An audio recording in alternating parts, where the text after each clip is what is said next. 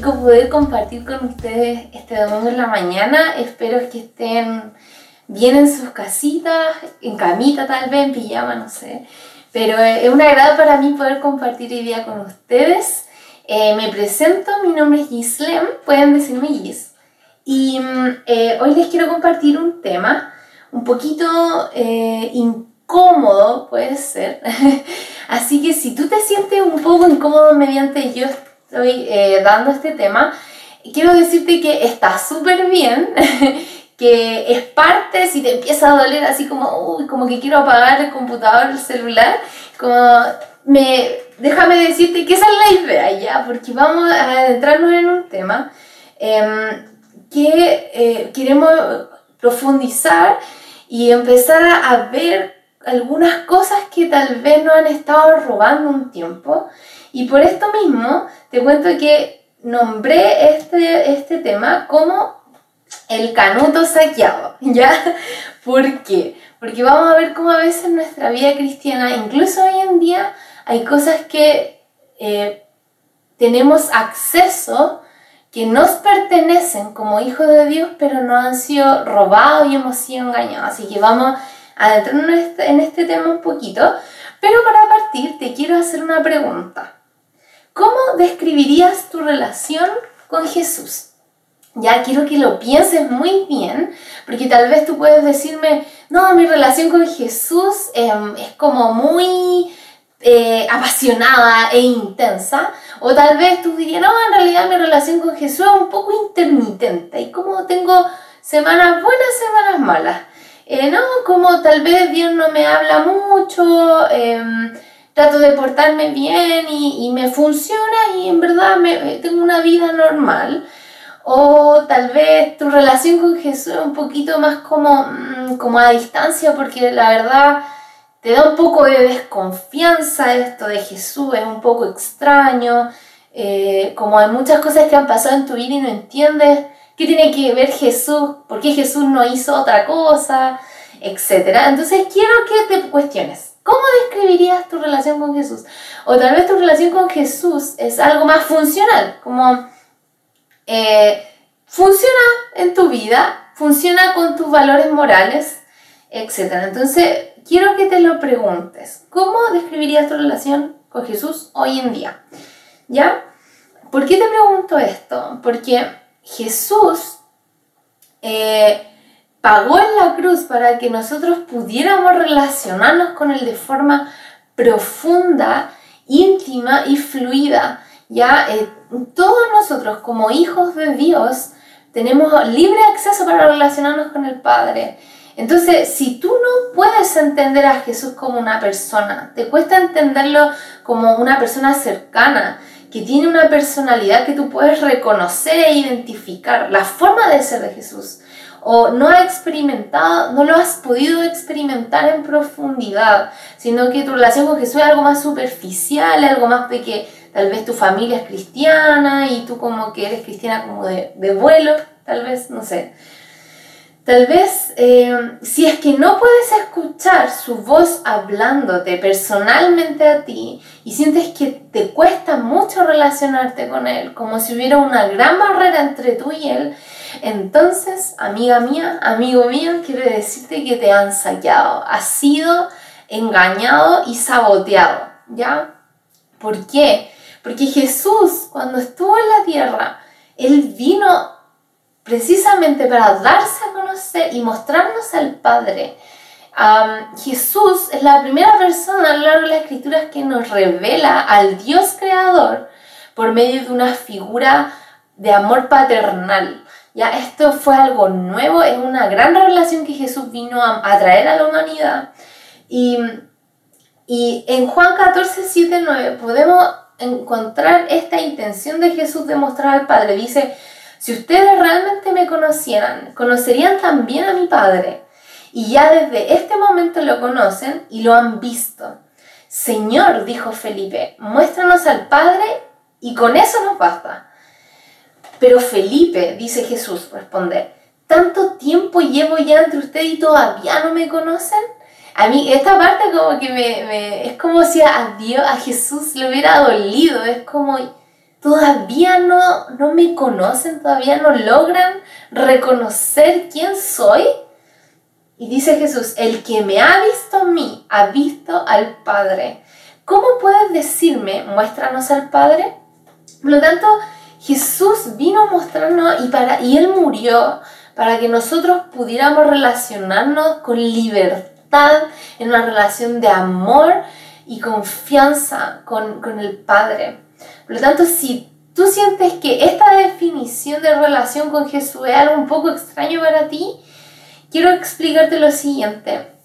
Hay muchas cosas que pueden venir a sabotear nuestra relación con Dios, pero hoy día quiero enfocarme en una, ¿ya? Y eh, tienes que entender que hay un personaje en toda esta historia que es nuestro enemigo, Satanás, y él es un experto mentiroso, ¿ya? Él, él es un impostor y él engaña mediante la tergiversación.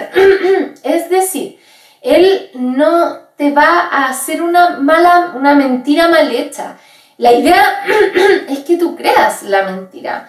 Por lo tanto, él toma la verdad y la cambia un poquito, la tergiversa y te vende te presenta un Cristo distorsionado y plástico, porque a nosotros, lo que a Él más, su mayor propósito es que nosotros no tengamos esa relación íntima, como Él viene a sabotearnos y a presentarnos un Jesús distorsionado y plástico.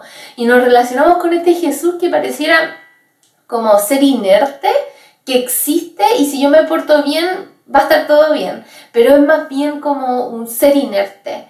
Y a este concepto de un Cristo distorsionado le vamos a poner religión, ¿ya? Un corazón religioso es lo que vamos a estar hablando hoy en día. Una de las herramientas más usadas por Satanás es el engaño. Y en Apocalipsis 12.9 dice que Satanás es quien engaña al mundo entero. Por lo tanto, Él viene y nos engaña presentándonos a este Jesús para que nos relacionemos de forma superficial y no íntima. Por lo tanto, la religión te da la sensación de tener a Jesús sin que tengas que experimentar la realidad de quién es Él. Y es súper triste ver cómo pasan tantos cristianos por tantas iglesias y muchas veces nosotros en periodo de nuestra vida hemos perdido el, el privilegio de experimentar la realidad de quién es Jesús. Cuando por, por derecho de ser hijo esto es algo que nos pertenece. Mientras que la religión nos ha vendido la, solo la sensación de tener a Jesús y nada más. Lo tanto, ¿qué es lo que vamos a estar viendo ahora? Es em, cómo podemos identificar eh, que en nosotros hay un corazón religioso o hay ciertas actitudes que, nos indican, que he estado cayendo en la religión más que en una relación de amor con Jesús. Ahora, déjame explicarte esto. Debemos entender que nadie de nosotros se levanta un día y dice, ok, hoy día quiero ser religioso. no, la, la, verdad es que la religión es parte, es como un, un fruto de nuestra carne. Tendemos hacia la religión por naturaleza, todos, todos nosotros y somos engañados en, medio de la religión. Eh, pero sí hay ciertas cosas, ciertas actitudes, ciertos síntomas que vamos a estar definiendo que revelan este corazón religioso. Y vamos a partir ya. El primero dice, la falsa reverencia reemplaza el amor a Jesús. Es decir, nuestra relación con Jesús eh, empieza a ser más reverente, lo cual no es que nosotros no debamos ser reverentes a Dios, sino que eso reemplaza el amor a Jesús. La reverencia es todo lo que se trata en nuestra relación, en vez de una relación de amor. Empezar, nuestra adoración solamente es como aleluya, Dios como, eh, eh, como gloria y honra, y lo cual está súper bien, nadie está diciendo que eso está mal, solo que eso reemplaza el amor a Jesús, el, el amar profundamente a Jesús. Es como si muchos de nosotros pudiéramos ser cristianos sin amarlo, portarnos bien, ser reverentes a Dios sin amarlo. Eh, es como si amar a Jesús fuera algo optativo para el cristiano. Y esto refleja mucho el corazón religioso. Segundo, saber sobre Dios sustituye el conocer a Dios. ¿Dónde está puesta tu intención en tu relación? De conocer solo, o sea, perdón, saber solo sobre Dios, como saber cosas o conocer a la persona de Dios, porque Él es una persona con una personalidad. Es como, por ejemplo, no sé, yo te, estoy casada y mi esposo es como si yo, yo quisiera y me relacionara con mi esposo de forma, no, eh, yo eh, conozco su historia, conozco em, algunas cosas que han pasado en su vida, eh, conozco la ropa que le gusta, bla, bla, bla, y me dedico a eso en vez de relacionarme y conocer quién es él en profundidad. Porque estamos hablando de una relación con una persona que es Dios, ¿ya? Por lo tanto, el énfasis está en el saber de Dios más que en el conocer a la persona de Dios. Tercero, las demostraciones de poder se confunden con intimidad con Dios. Es como anhelamos, nosotros como, como iglesia viña, anhelamos las demostraciones de poder, anhelamos el reino y su, su manifestación, pero eso no necesariamente refleja nuestra intimidad con Dios. Como confundimos eh, dar palabras o, que, o, empezar a movernos las cosas del reino, eh, la confundimos con intimidad con Dios. Cuando intimidad con Dios tiene que ver con la persona. ¿Esperas con más expectativa ver un milagro o algo sobrenatural que estar con Él? ¿Dónde está puesto tu corazón? 4. La actividad religiosa se confunde con compromiso con Dios. Es decir, como creemos que mientras más actividad o más servimos en la iglesia o más cosas buenas hacemos, eso refleja que estamos comprometidos con Dios. Y no necesariamente es así, porque el compromiso con Dios, repito, tiene que ver con comprometernos con la persona, con la relación con esa persona. Y la actividad religiosa no, no necesariamente es un reflejo de tu compromiso con Dios. ¿Ya? Siguiente.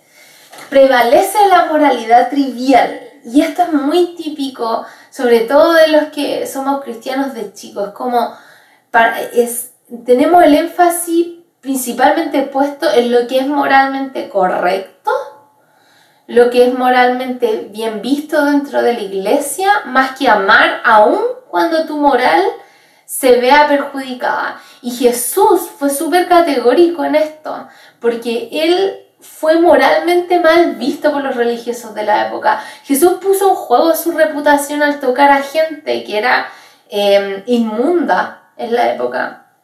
Pero para Jesús no, el enfoque no estaba puesto en lo moralmente correcto, sino estaba puesto en el amor. Entonces, en un corazón religioso prevalece la moralidad trivial. 6.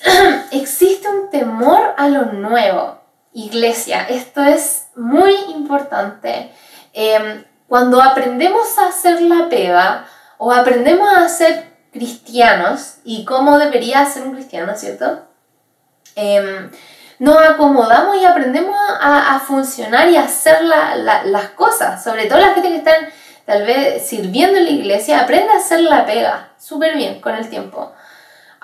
pero cuando Dios viene y Dios quiere traer lo nuevo, muchas veces vamos a tender a resistirlo si nuestro corazón está enfocado en la religión. ¿Por qué? Porque lo nuevo refleja en nosotros eh, nuestra intimidad y nuestra relación. Cuando tú haces la pega y todo es siempre igual, conocido, tu intimidad con Dios puede pasar como piola, sutilmente. Pero cuando viene lo nuevo, tu, la, la fuerza de tu relación con Dios queda en evidencia. Por lo tanto, existe un temor a lo nuevo. Nos acomodamos en lo conocido. Siguiente, 7. Proyectamos nuestros errores en otros. Y esto es una de las primeras cosas que pasa en nuestro corazón cuando empezamos a, a poner el enfoque en, en la religión. Empezamos a criticar y a buscar culpables, como no, eh, tengo que encontrar un culpable a mi estado, a mi amargura interna. Como no, es, que la culpa la tiene el líder porque el líder me dijo esto, o no, es que el hermanito, la hermanita, no sé qué, y empezamos a buscar culpables. Y no podemos ver el estado de nuestro corazón que es personal. 8. La vida espiritual no encaja con la vida normal. Por lo tanto, es una pose santificada. Si tu vida espiritual, si tu vida en el espíritu, en tu relación con Dios, no, no se ve como reflejada en tu vida normal, pon ojo, ojo ahí. Porque cuando nosotros somos llenos del Espíritu Santo y estamos constantemente alimentando nuestro espíritu de Dios, nosotros somos seres integrales y eso afecta nuestra voluntad, afecta nuestras decisiones, nuestra alma y mueve nuestro cuerpo a amar a otros y a Él. Pero si tu vida espiritual, como nuestra espiritualidad, no se ve reflejada en la vida normal, este es un gran signo de religión en nuestra vida. 9. Se ama y se defiende más la cultura eclesiástica que el centro del cristianismo es sí. Es decir, como defendemos con todo nuestro corazón la forma en que hacemos las cosas en la viña Agape.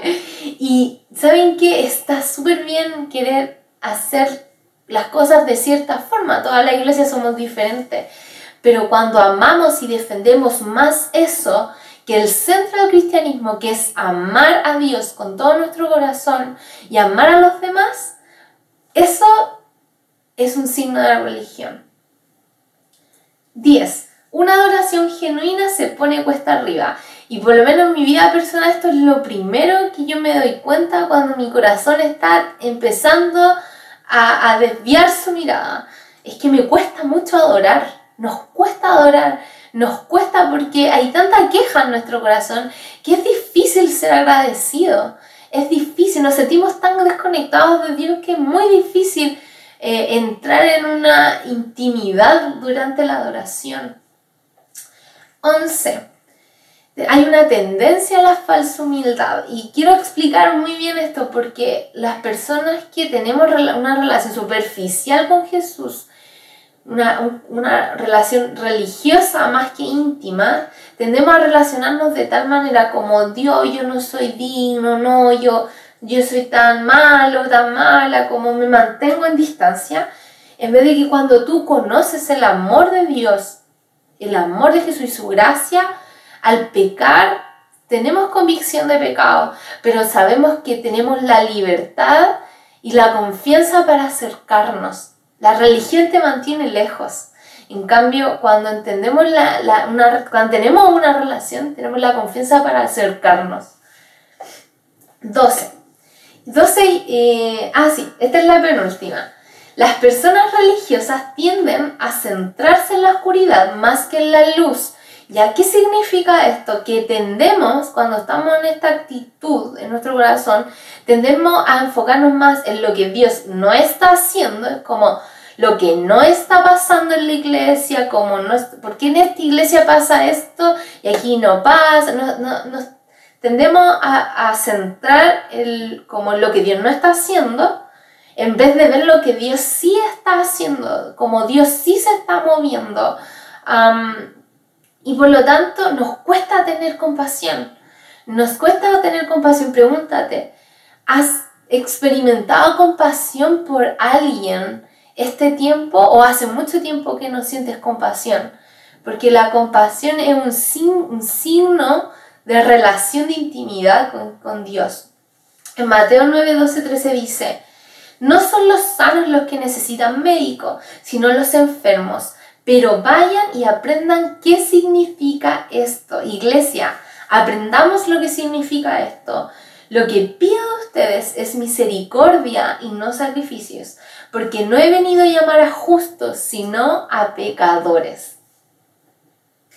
13 y último, la distancia es segura. Y este ha sido mi experiencia, amigos y amigas, como la, religión te mantiene distante y te, puedes pasar años en la iglesia sirviendo, hasta en una posición de liderazgo o haciendo ministerio o yendo donde los pobres a darle comida, pero te mantienes lejos y eso es seguro para ti.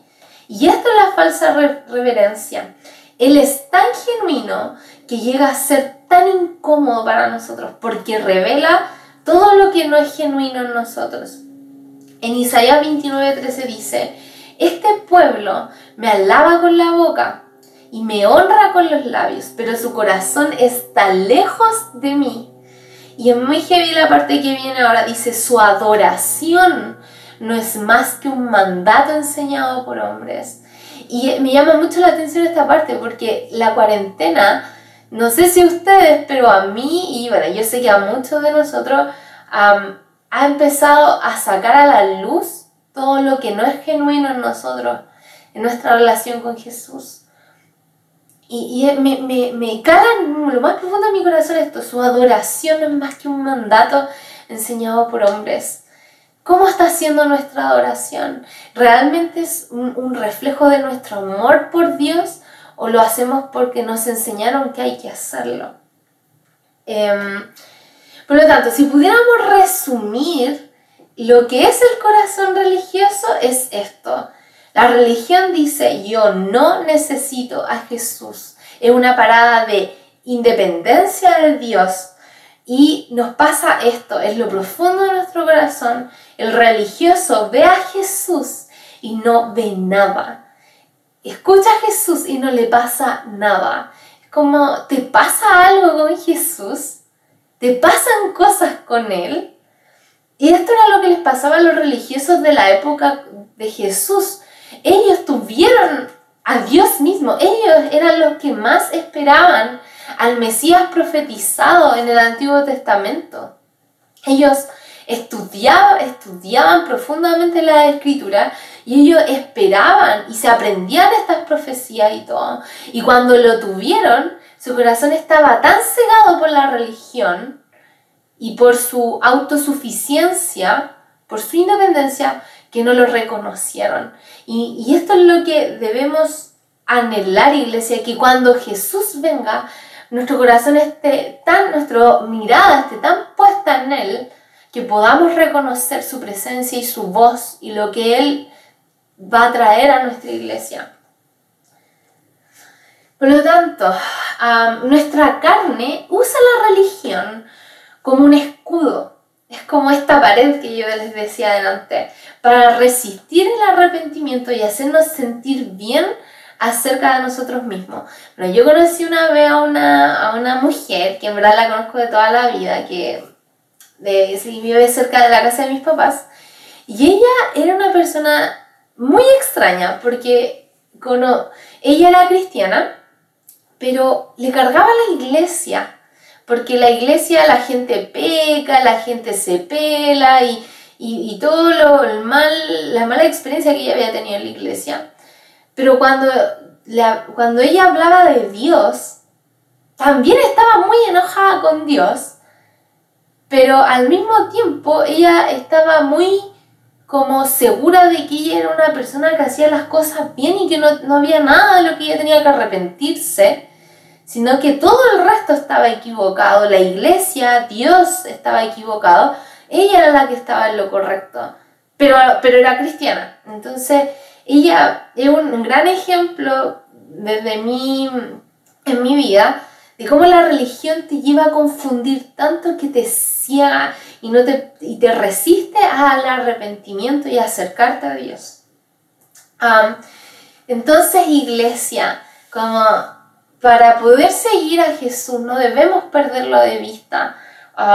y si lo hemos perdido, es como debemos volver nuestra mirada a Jesús, a nuestro verdadero Jesús, al hombre más amoroso que ha pisado esta tierra, a Dios mismo, este hombre, a, a nuestro Padre. Necesitamos volver la mirada a nuestro Jesús. Y quiero rápidamente pasar por esta historia en la Biblia que está en números 21, 4, 9, que cuenta la historia cuando Israel estaba en el desierto. Israel ya llevaba un buen tiempo en el desierto y ellos estaban em, como muy cansados de comer siempre lo mismo, de, de todo lo, lo incómodo que era estar en el desierto, ¿cierto? Y ellos empezaron a tener desánimo, cuenta esta historia. Eh, se impacientaron, dice otra versión. y lo primero que ellos hicieron, y bueno, el pueblo de Israel hace esto muchas veces durante, el, durante su historia, pero lo primero que ellos hacen al sentir desánimo es empezar a buscar culpables. Empiezan a decir, Moisés, tú y Dios nos trajeron hasta aquí a morir de hambre, estamos cansados de esto, y empiezan a quejarse y proyectan su desánimo y le echan la culpa a Moisés y Dios. Entonces, ¿qué es lo que pasa? Que Dios envía serpientes al pueblo, serpientes venenosas, a morder al pueblo de Israel. Y ellos, eh, varios mueren, varios mueren. Y al ver esto, el pueblo de Israel se da cuenta de que su corazón estaba mal y le dicen a Moisés, Moisés, estamos profundamente arrepentidos, como dile a Dios que quite esta serpiente. Y Moisés intercede por ellos y Dios no les dice a Moisés como yo voy a sacar, ni Dios no saca las serpientes del pueblo, sino que le, le dice a Moisés, Moisés, crea una serpiente de bronce y ponla en un asta para que todo el que sea mordido por la serpiente venenosa vuelva su mirada a la serpiente de bronce y será sano y no morirá. Y tal así pasa. Por lo tanto, podemos ver como, recapitulando esta historia, el desánimo representa esta falta, esta pérdida de la comunión con Dios. Como la palabra ánimo está relacionada con la palabra alma, de ánima, ¿cierto? Y cuando nuestra alma está desconectada de Dios, empieza a, haber un desánimo. Ah, y cuando estamos desanimados es mucho más fácil para nosotros buscar culpables a otros. Y lo primero que culpamos es a la autoridad, tal como el pueblo de Israel, a nuestra autoridad empezamos a depositar, a proyectar nuestros errores en ellos. luego, en la muerte, cuando el pueblo empieza a morir, vemos como ah, eh, el pueblo eh, tiene dos caminos aquí. O mueren, literalmente mueren, o se arrepienten y, y, reconocen que si Dios no interviene, nada pueden hacer, van a morir. Lo tanto, Dios no quita las circunstancias, no quita el entorno, sino que Él provee una solución de cuando ellos vuelven su mirada, sean sanos. Y pasa lo mismo con nosotros, como tal vez tú estás desanimado, tal vez has empezado a, tener queja en contra de Dios y eso te ha alejado de Dios. Pero Dios no promete cambiar tu circunstancia ni, ni, ni cambiar tal vez la situación, la situación que te produjo ese desánimo, sino que Él te dice como si tú vuelves tu mirada hacia mí, hacia la persona de Dios, va, va a ser sano y tu alma va a recobrar ánimo. Y es muy interesante porque hay una referencia que Jesús hace de esta historia en Juan 3 del día al 15. Y voy a leer del 12 al 15, dice, ahora bien, si no creen, si no me creen cuando les hablo de todas, de, perdón, de cosas terrenales, ¿cómo creerán si les hablo de cosas celestiales? Nadie jamás fue al cielo y regresó, pero el Hijo del Hombre bajó del cielo. Y así como Moisés levantó la serpiente de bronce en un poste en el desierto, así deberá ser levantado el Hijo del Hombre para que todo el que crea en Él tenga vida eterna. Entonces Jesús representa esta serpiente de bronce en, el poste, ¿cierto? Y cuando volvemos nuestra mirada a Él, cobramos vida cuando la religión es muerte, refleja muerte espiritual, al volver nuestra mirada a Jesús, tenemos vida y vida eterna, una vida inagotable. Pero ¿cuál es el punto en esta historia? Que el pueblo real tuvo que reconocer que si Dios no hacía algo, iban a morir. Y eso es vulnerabilidad. La vulnerabilidad es un estado de incomodidad y exposición, es algo que no nos gusta, No nos gusta ser vulnerables, no nos gusta decir que necesitamos algo. No nos gusta reconocer necesitar algo que yo mismo no puedo proveer. Volver nuestra mirada a Jesús requiere vulnerabilidad. El corazón quebrantado es aquel que reconoce su necesidad de Dios. Muchas veces yo en mi vida he dicho, oh, no soy muy quebrantada porque me han pasado cosas malas y he sufrido, pero la realidad es que la persona que ha sufrido mucho puede tener un corazón muy religioso también. El verdadero corazón quebrantado es el que reconoce su necesidad de Dios. Y puse dos salmos acá porque por alguna razón David es un referente en, la, en la adoración, incluso hasta hoy en día. Y es porque él entendió que su, su profunda necesidad de Dios y un corazón quebrantado. Dice, Salmo 63, 1, oh Dios, tú no eres, o sea, oh Dios, tú eres mi Dios, de todo corazón te busco, mi alma tiene sed de ti. Todo mi cuerpo te anhela en esta tierra reseca y agotada donde no hay agua. Y el Salmo 51, 17 dice, el sacrificio que te agrada es un espíritu quebrantado. Tú, oh Dios, no desprecias el corazón quebrantado y arrepentido. es muy heavy porque por naturaleza vamos a tender a a la no vulnerabilidad, pero cuando nosotros renunciamos a nosotros mismos y nos exponemos delante de Dios, y mientras nosotros más perdemos, y esto es lo hermoso del, de, de ser un seguidor de Jesús, que mientras nosotros más perdemos y más menguamos, la figura de Jesús, la persona de Jesús empieza a tener mucho más valor, empieza a tener mucho más eh, valor en nuestro corazón Jesús. Y esto en sí mismo es la adoración, es volver nuestro corazón al amor, a amar a Jesús. Como esta, la adoración, esta expresión de amor es ver a Jesús y sentir asombro, ver a Jesús y decir, wow. Y eso solo pasa cuando nosotros empezamos a perder, empezamos a reconocer, a vulnerabilizarnos y a menguar.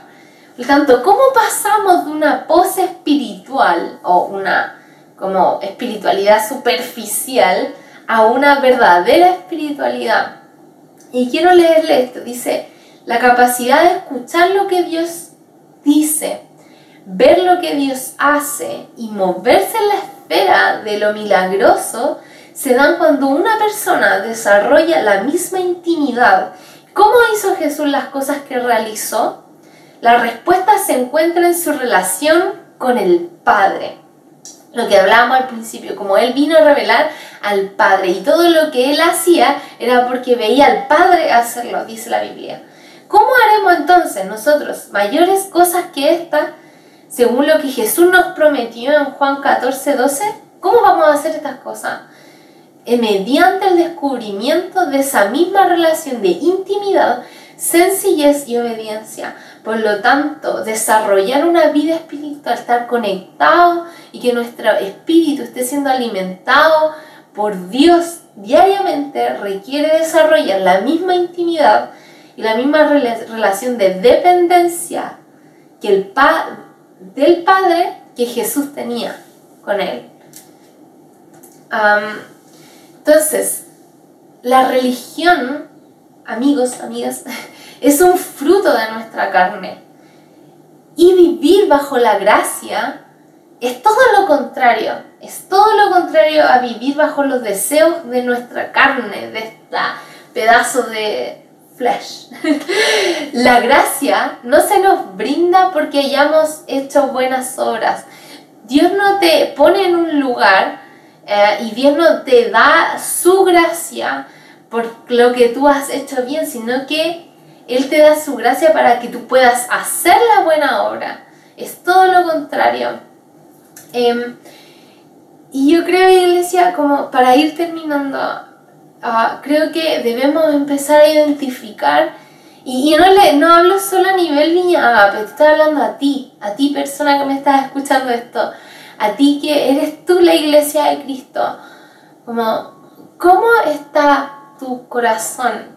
Como, ¿hay algunas actitudes de la religión que puedes identificar en ti? y si es así, yo te quiero invitar a que podamos arrepentirnos, que podamos ser vulnerables y volver nuestra mirada a Jesús para que recobremos la vida y no, no quedar en una muerte espiritual sin ser capaces de reconocer cuando Jesús viene, cuando la presencia viene, estar tan desconectados del que no podamos verlo, no que ser una iglesia que pueda volver su corazón al amor. Y eso es lo que yo sentía, como es tiempo de volver nuestro corazón otra vez a amar a Jesús, a ser una iglesia loca y apasionada por Jesús. Es tiempo de volver a amar a la verdadera persona de Jesús y su reino, porque lo que la religión hace es que nos mantiene como una iglesia cautelosa y bien portada, mientras que ser, ser como Jesús y amarlo implica riesgo y locura, porque somos locura para este mundo y la religión te quiere cómodo y cauteloso. Y nosotros nos resistimos a eso como iglesia. Somos la viña agape. Nuestra iglesia está enfocada en amar a, a, Dios, amar a Jesús y a otros. Entonces, si nuestro corazón este tiempo se ha desviado o hemos visto actitudes religiosas, yo te quiero invitar ahora a que podamos orar y arrepentirnos. Así que voy a orar para terminar y espero que tú puedas eh, tomar este tiempo para ser honestos con Jesús. Em, Espíritu Santo, ven, ven ahora, ven sobre tu iglesia, Padre, y Dios, te pedimos perdón, Señor, y nos arrepentimos de esta mañana por las actitudes, Señor, de nuestro corazón que han buscado ser como autosuficientes e independientes, que han buscado sentirnos, sentirse bien con nosotros mismos más que amarte a ti, Dios, y queremos ser hijos enamorados de su Padre. Queremos volver nuestro corazón al amor, a amarte a ti, Jesús. Y Dios como trae lo nuevo. Señor, trae lo nuevo, trae lo que tú quieres traer a nuestra iglesia, Señor. No, no, nos declaramos una iglesia abierta a lo que tú quieres hacer, porque es tu iglesia, Dios. Y muévenos, Señor, muévenos a volver a amarte. Tú eres lo más valioso en nuestra vida. Y nuestra relación contigo es lo que más anhelamos cultivar, Señor. Gracias por esta mañana y que esto pueda repercutir durante la semana, Señor. Revela, trae luz a nuestras zonas de oscuridad, Señor, para que venga tu reino, Señor, y podamos saber quiénes somos en ti. En el nombre de Jesús.